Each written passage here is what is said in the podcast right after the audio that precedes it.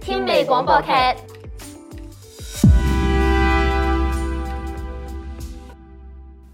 第十二話 Apple 咩啊？有黑晒眼圈咁嘅，做賊噶，咁明顯咩？係啊，好似做完賊咁啊！今晚都係翻去敷下 m 屎先。喂，你都未講咩事，真係做賊噶？嘿，定係啊？哼哼哼嗯咩咩啊？我尋晚漏夜睇蘋果發佈會啊！係喎，miss 咗添。嚟嚟去去咪嗰啲嘢，華倫今次冇講錯，真係冇乜驚喜。咁即係公布咗啲咩啊？新 iPad 同 Apple Watch，我最期待嘅 iPhone 未出現。有新色啊嘛，藍色同紅色哦，原來你有睇嘅。有睇啊，但係冇你咁鬼鼠咯。哼，咪鬥氣住，咁新 iPad Air 有咩特別嘢啊？有啊，今次加咗靚色 A 十四核心、機頂 Touch ID、十點九寸靚 mon，仲有接近 iPad Pro 嘅規格。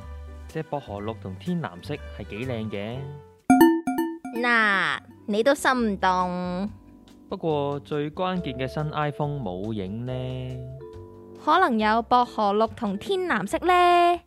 最想知佢有咩新嘢咯。到時都真係想換翻部新 iPhone 玩下。但係你哋知唔知啊？有傳呢，中國大部分影片網站都停止咗今次蘋果發佈會嘅直播啊！唔意外啊！係咯，冇乜特別。講開蘋果，早幾個月 Reddit 人開鋪啊， Reddit 咩嚟噶？嗯，你當係外國嘅連登啦，外國連登好多人上噶。都算多嘅。等我繼續講埋落去啊！但如果，但如果說下去，或者俾我講埋先啦。係咯。Bea 想唱歌，收視我哋去唱。不了。嗱，你哋應該都知道 Apple AAPL 係第一隻突破兩萬億美金嘅股票。兩萬億美金，呢度幾多個零啊？十隻手指都數唔晒啊。用計數機啦， Bear，你啊慢慢計啊。咁呢，就有位網友喺 Reddit 開鋪，話佢個阿爺先有留咗啲蘋果股票俾佢。真係噶，佢就好啦。咪住，幾多股先？未拆呢次股之前，佢話七千股，依家拆咗冇放嘅話，就係兩萬八千股，依家值三百一十三萬美金，圍翻啊成二千四百幾萬港紙噶。佢就好啦，夠買兩個太古城單位啊！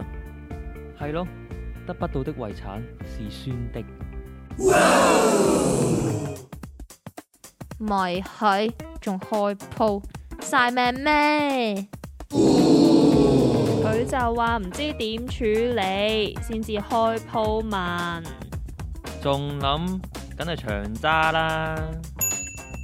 我就覺得套現啲啲，然後分散投資。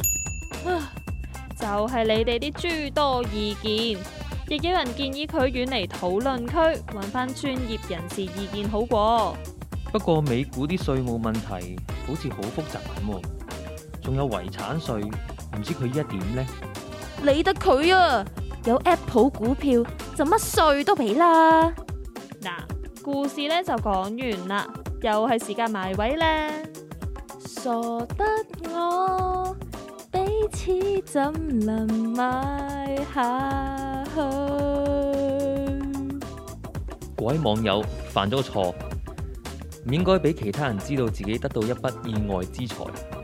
如果突然之間變得富有，咁你將會突然出現四十八個堂兄弟姊妹。本故事純屬虛構，如有雷同，實屬巧合。與實際人物、團體、組織及公司一概無關。